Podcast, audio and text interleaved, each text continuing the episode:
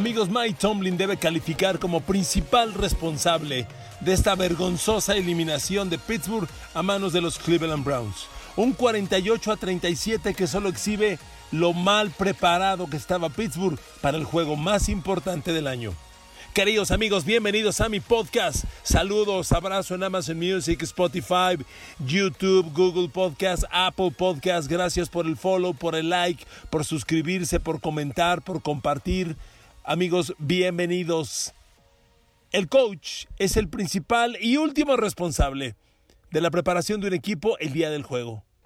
Mike Tomlin en 14 años al mando de Pittsburgh parece que increíblemente no acaba de entender que su equipo tiene que llegar al pico de rendimiento en diciembre para entrar a playoffs en enero jugando su mejor fútbol americano. Otra vez Pittsburgh entra a playoffs en descenso y otra vez es humillado eliminado vergonzosamente por un equipo inferior. Lo que pasó ante Cleveland en esta mañana de domingo, de lunes, amanecí, reflexioné y desde ayer en la tarde les decía, es la peor derrota de Pittsburgh. No, no se la pueden perdonar a Mike Tomlin. Pero me estoy acordando de la derrota de hace cuatro años contra Jacksonville. También en playoffs y también en casa. A ver, here we go, Steeler Nation. ¿Qué se siente?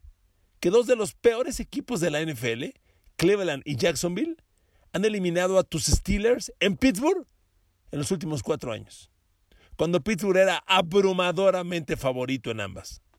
Amigos, es el cocheo. Es el cocheo. Yo sé que a los Steelers les molestan mucho las comparaciones y las referencias de los Pats, pero son el modelo de éxito reciente. Alguna vez dijo Bill Belichick, de los primeros ocho juegos, yo con los ojos cerrados agarro un 4-4, porque sé que lo importante es la segunda mitad. De eso se trata. De eso se trata. Mucha gente dice que para Belichick septiembre es la pretemporada.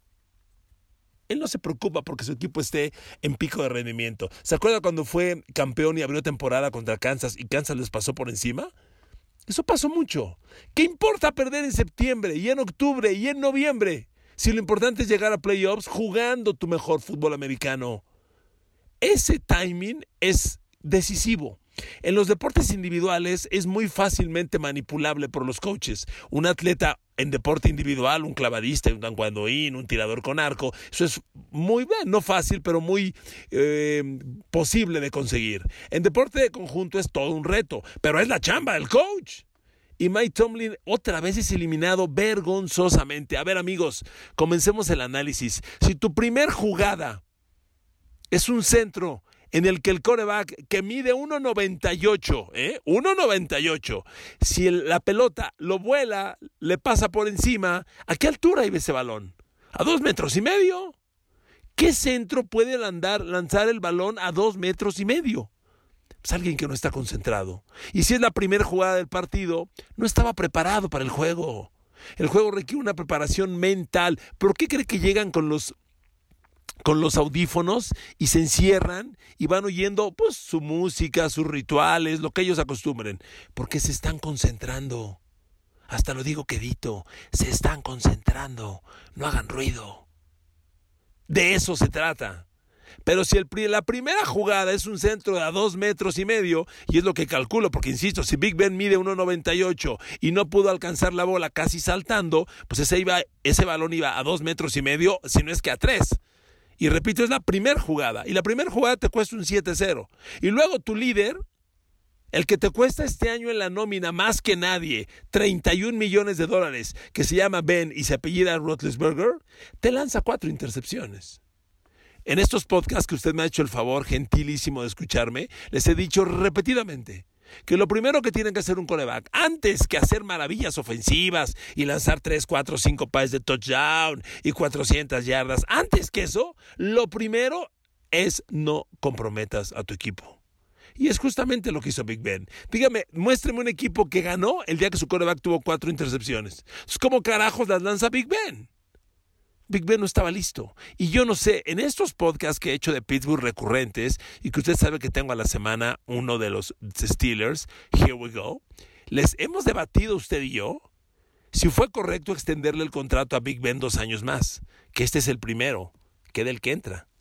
A ver, Big Ben el año que entra le va a costar a Pittsburgh, híjole, le va a costar a Pittsburgh 41 millones 250 mil dólares. ¿Usted cree que Big Ben, si regresa el año que entra, si gane Pittsburgh el Super Bowl? ¿Vale la pena pagarle esos 41 millones 250 mil dólares? Ahora, no es solo historia de Big Ben. Le decía que Mike Tomlin no tuvo al equipo listo en el momento más importante del año. Y solo quiero terminar esa reflexión con un dato que olvidé darle y que es importante. A ver, no olvidar con eso que les digo que Pittsburgh no estaba listo en el momento clave y Pittsburgh increíblemente alcanza pico de rendimiento en fechas que, en fechas que son irrelevantes. Les recuerdo que Pittsburgh estuvo 11-0, ¿verdad? Muy bien. En los últimos cinco juegos, en los últimos cinco juegos, si contamos el de playoff, e, esta derrota contra, contra Cincinnati, contra Cleveland, perdón, y la de Cincinnati, y la de Bills, y la de Washington, y la, y la, y la de Browns, las dos de Browns, pues Pittsburgh está perdiendo cinco de sus últimos seis partidos. ¿Cómo quieres ganar el Super Bowl si pierdes cinco de los últimos seis entre diciembre y enero? Es imposible reflexión que nos confirma que no estaba listo el equipo. A ver, y, nomás aquí como paréntesis, no empecemos, porque esta es una estadística muy gringa, muy de cadenas gringas, con la ridiculez de que, bueno, Big Ben impuso récord histórico de Pittsburgh con 47 pases completos y 500... No empecemos con esas ridiculeces. Si yo fuera fan de Pittsburgh, le pediría al equipo borrar esos números. Eso es mentira. Big Ben tuvo 500 yardas y 47 pases completos, que es una cifra récord, porque Cleveland le cedió el campo y ya era tiempo basura. Nada de que es un rec, por favor. A ver, vámonos al análisis de los demás departamentos.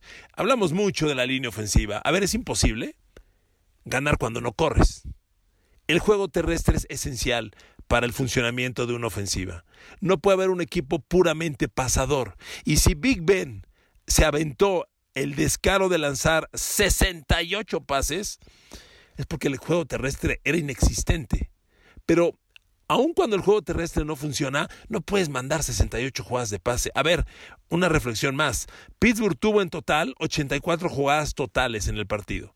84 jugadas totales. 68 fueron pase. Cleveland. Cleveland tuvo en total 65 jugadas totales. 34 carreras, 34 pases, 31 carreras. Un balance de casi 50-50. Pittsburgh lanza 68 pases y 16 carreras. Estás loco. Eso no es balance.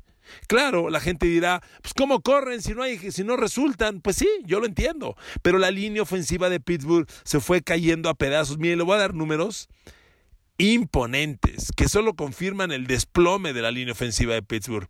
A ver, la línea ofensiva de Pittsburgh ante un Cleveland que tiene una línea frontal respetable, pero nada intimidante, Pittsburgh permitió 13 presiones a Big Ben. Hubo cero capturas, pero cinco veces le pegaron. Cinco golpes al coreback son muchos. Se lo digo de verdad. Y más para un Big Ben inmóvil como es. De la línea ofensiva, Alejandro Villanueva es Alejandro Villanueva y Marquise Pouncey jugaron el peor partido en mucho tiempo. Marquise Pouncey, bueno, no tengo que recordarle el centro alto, voló al coreback y provocó un touchdown en contra, pero además permitió un golpe a Big Ben y tres apresuramientos para hacer cuatro presiones en total. Chukwuma Okorafor, el otro tackle, permitió cero capturas, cero golpes, tres apresuramientos. ¿Ok? David de Castro, el guard del lado derecho, cero capturas, un golpe, un apresuramiento, solo dos presiones. Partido muy bueno. Alejandro Villanueva, dos golpes, dos apresuramientos, cuatro presiones en total. Muy mal. Y cuando usted revisa el trabajo en la línea, en bloqueo de carrera, me cae que sí concluimos yo le decía en días pasados, mira, el bloqueo de carrera Pittsburgh anda mal, pero el de pase anda bien. No, no, ya perdítame corregir. Se desplomó totalmente la línea. Pittsburgh tiene que invertir primera de draft, primera y tercera de draft en línea ofensiva. Y aparte un agente libre. Esto ya requiere cambios. A ver, ahí le van los números que generó por tierra Pittsburgh dependiendo el lado donde atacó. Corriendo por su tackle derecho, que Chukuma o Corafor, generaron 14 yardas por tierra y fue el mejor bloqueador por tierra, ¿eh? el mejor liniero ofensivo de Pittsburgh en bloqueo por tierra. Okorafor, 14 yardas. Lo mejor. Corriendo detrás de David de Castro, ganaron 11 yardas. Y el segundo mejor. Corriendo detrás, Dios mío, de Alejandro Villanueva, ganaron 8 yardas. Todo el partido. Imagínese, un tackle que te genera bloqueo para 8 yardas por tierra y que permite dos apresuramientos, dos golpes al coreback, no sirve de mucho. No sirve de mucho. O sea, Alejandro Villanueva ya se acabó. Yo no lo veo más allá de un rol de suplente el año que entra y con un nuevo contrato, porque Villanueva es de los que cobra un billete grande en esa línea ofensiva. Entonces, con estos números, pues es imposible. Yo por eso les decía ayer en el Twitter, miren amigos, a final de cuentas, el fútbol americano nunca dejará de ser un juego de bloquear y taclear. Gana el que mejor, perdón, gana el que mejor bloquea y mejor taclea. Y Pittsburgh ni una ni otra. La línea ofensiva con estos números que le digo se, vino para abajo. No generas nada. Y, y, bueno, la presión obviamente agobia a Big Ben. No podemos negar que las intercepciones se generan en jugadas donde él está apresurado, cuando menos lo obligan a moverse y tiene que improvisar. Claro, en el pasado eran los grandes momentos de Big Ben. Hoy, como se mueve tan lento, como es tan inmóvil, Big Ben no genera mucho. De veras, hago una pausa nuevamente, retomo a Big Ben. Tiene que hacer un examen muy serio Pittsburgh de retenerlo el año entrante. Porque les va a costar 41 millones de dólares. A ver, ¿sabe cuánto le va a costar Mahomes a Kansas City el año que entra? 24 millones. Y Big Ben 41. No, no, no, no, mami blue. O sea, por favor. Si Pittsburgh corta o cambia a Big Ben, aún así les cuesta 22 millones reflexionen. Esto lo debatimos otro día. La defensa, otro tema. A ver, ¿de qué carajos te sirve ser la cortina de acero? Aquí Enrique Garay siempre les dijo, hay una nueva cortina de acero y ya regó la nueva cortina de acero. Y sí, y pues los números son muy interesantes. Líder de la liga, segundo con menos puntos permitidos, líder en presiones al coreback, líder en derribos, el Defensive Player of the Year va a ser TJ Watt, Minka Fitzpatrick. ¿De qué carajos te sirve si el día más importante del año no meten las manos? A ver, Pittsburgh fue un equipo que durante el año tuvo números, bueno, extraordinarios. Y el tema, muy en particular, el tema de las capturas de coreback, llama la atención porque Pittsburgh fue no superior, infinitamente superior al resto de la NFL. O sea, realmente Pittsburgh fue muy superior a todos a todos en el tema, en el tema de capturas de coreback. Pero, a ver, queridos amigos, ¿de qué te sirve si el día más importante del año no juega nada eso? A ver, vamos a recordar una cosa primero. En el partido ante Cleveland, Pittsburgh tuvo cero capturas de coreback. Cero. Cero así. Cuando en la temporada regular tuvieron 52. Que es un promedio de casi cuatro por partido. Arriba de tres, tres y fracción. El día más importante, ¿no tienes ninguna? No, y la defensa, bueno, uno dirá, les he, insistido yo, que el tema no solo es la captura, sino presionar al coreback. Lo presionas y lo golpeas, si los mueves de la bolsa de protección, si le bateas los pases. Bueno, de eso no hubo nada. ¿Sabe cuán? Bueno, le, le doy los números totales. Capturas de coreback de Pittsburgh a Baker Mayfield, cero. Golpes a Baker Mayfield, cero cuando Cleveland golpeó cinco veces a Big Ben. Cero Pittsburgh a Baker Mayfield. Apresuramientos, siete. Uno de Adeni, dos de Cam Hayward, dos de TJ Watt, uno de Tyson Alualu y uno de Cassius Marsh. Punto.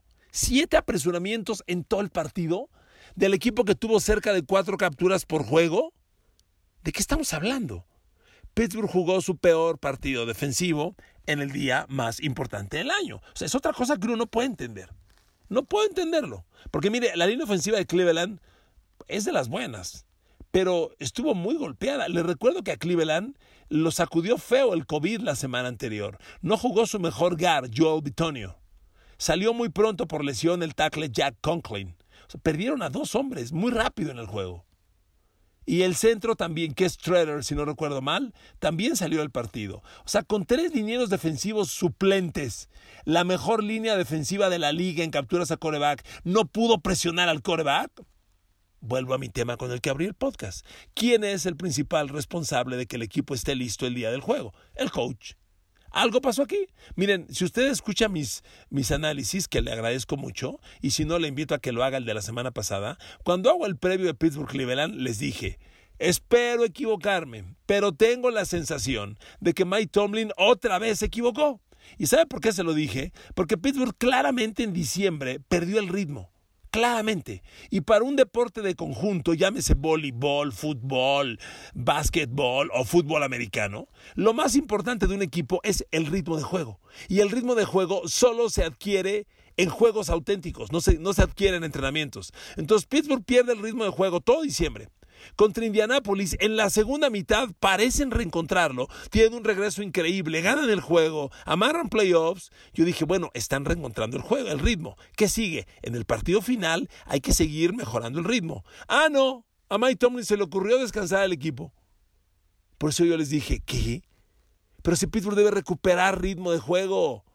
¿Tienen que jugar? No, los descansó. Pues es razón de esta derrota, en gran medida.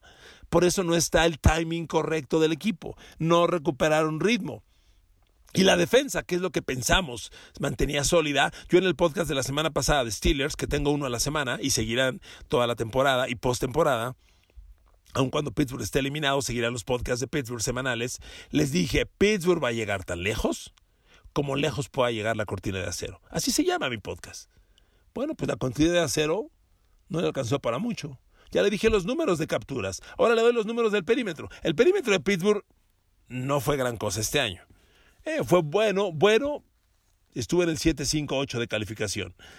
Pero Cleveland lo exhibió. A ver, reapareció Robert Spillane y lo explotó Cleveland. En cobertura de pase. Spillane cubrió seis jugadas de pase. Bueno, lo atacaron en seis jugadas de pase. De seis que le lanzaron, le completaron los seis permitió 67 yardas, pero imperdonable es que de las 67 yardas que permitió por aire Robert Spillane, 48 fueron después de la recepción. Es decir, permite el pase y además es malo para taclear. Permitió cuatro primeros y diez. Le capturó dos pases Jarvis Landry, uno Karim Hunt y uno Austin Hooper. Vince Williams, el linebacker, un pase le atacan, perdón, seis pases lo atacan, tres le completan. Tres de seis. Permitió un primero y diez, pero él permitió un touchdown. A él atacan cuando, Nicky, cuando Austin Hooper. Le decía yo, el fútbol americano es un deporte de juegos, de duelos personales. Tú identificas el duelo personal que te favorece, favorece y lo explotas. En esa jugada, eh, Cleveland dijo, ¿qué? Vince Williams marcando a Austin Hooper, lo ataco. Y touchdown. Así de fácil. Y con ese touchdown, completan la historia. A Steve Nelson lo atacaron poco, lo atacaron cinco veces, le completaron tres, solo 21 yardas. Steve Nelson dio un buen partido. Permitió, fíjense, le, completaron, insisto, tres de cinco, 21 yardas es nada. Permitió un primero y diez. O sea, Steve Nelson dio un gran partido. El que fue clientazo pues, fue Mike Hilton. A Mike Hilton le lanzaron cuatro, le completaron tres, 60 yardas, fíjese, 60 yardas en tres pases completos, 20 yardas por pase. Después de la recepción le generaron 43 yardas, otro que es malo para taclear. Aceptó dos primeros y diez y otro touchdown. A él le metió el touchdown Jarvis Landry en la jugada larga. Entonces, muy mal Mike Hilton. Terrell Edmonds una noche, una tarde, una noche respetable, lo atacaron tres veces, le completaron uno nada más para cinco yardas, que no permitió primero y diez, no permitió touchdown. Buena noche de, de Edmonds. Cameron Sutton, otro que permitió un pase largo y un, y un primero y diez. Minka Fitzpatrick, contra el pase no fue una buena noche, Minka, lo lamento. Tuvo un gran año, Minka es querido ya por los Steelers, pero tuvo una mala noche. Lo atacaron dos veces y le completaron los dos. Los dos con Austin Hooper. Los dos eh, fueron para jugar allá grande, permitió un touchdown. Muy mal, eh, Minka Fitzpatrick, muy mal por pase. Y pues amigos, con estos números, ¿a qué aspiras? Y como le decía, Mike Tomlin ya se está haciendo famoso porque no tiene a punto a su equipo en los momentos más importantes. Por Dios. Miren amigos, hay dos temporadas en la NFL. La de septiembre a diciembre, que solo sirve para calificar a playoff. Por mucho que hayamos criticado a Washington y qué vergüenza y récord perdedor, pues vea qué digno partido le dio a Tampa Bay y Tom Brady. De eso se trata. Métete a playoffs como sea pero en playoffs jugando tu mejor fútbol americano. De eso se trata. Bueno, Los Giants le ganaron a Tom Brady un Super Bowl cuando los Giants habían calificado 9 ganados, 7 perdidos. Y los Pats de Tom Brady iban 16-0 y Giants ganó. De eso se trata el juego. La segunda temporada, que es la de enero, donde solo están los buenos, ahí hay que ganar, porque perder es morir.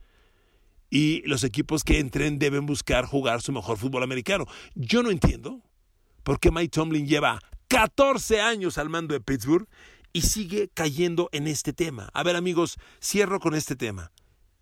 Es una muy dolorosa derrota para Pittsburgh, dolorosísima.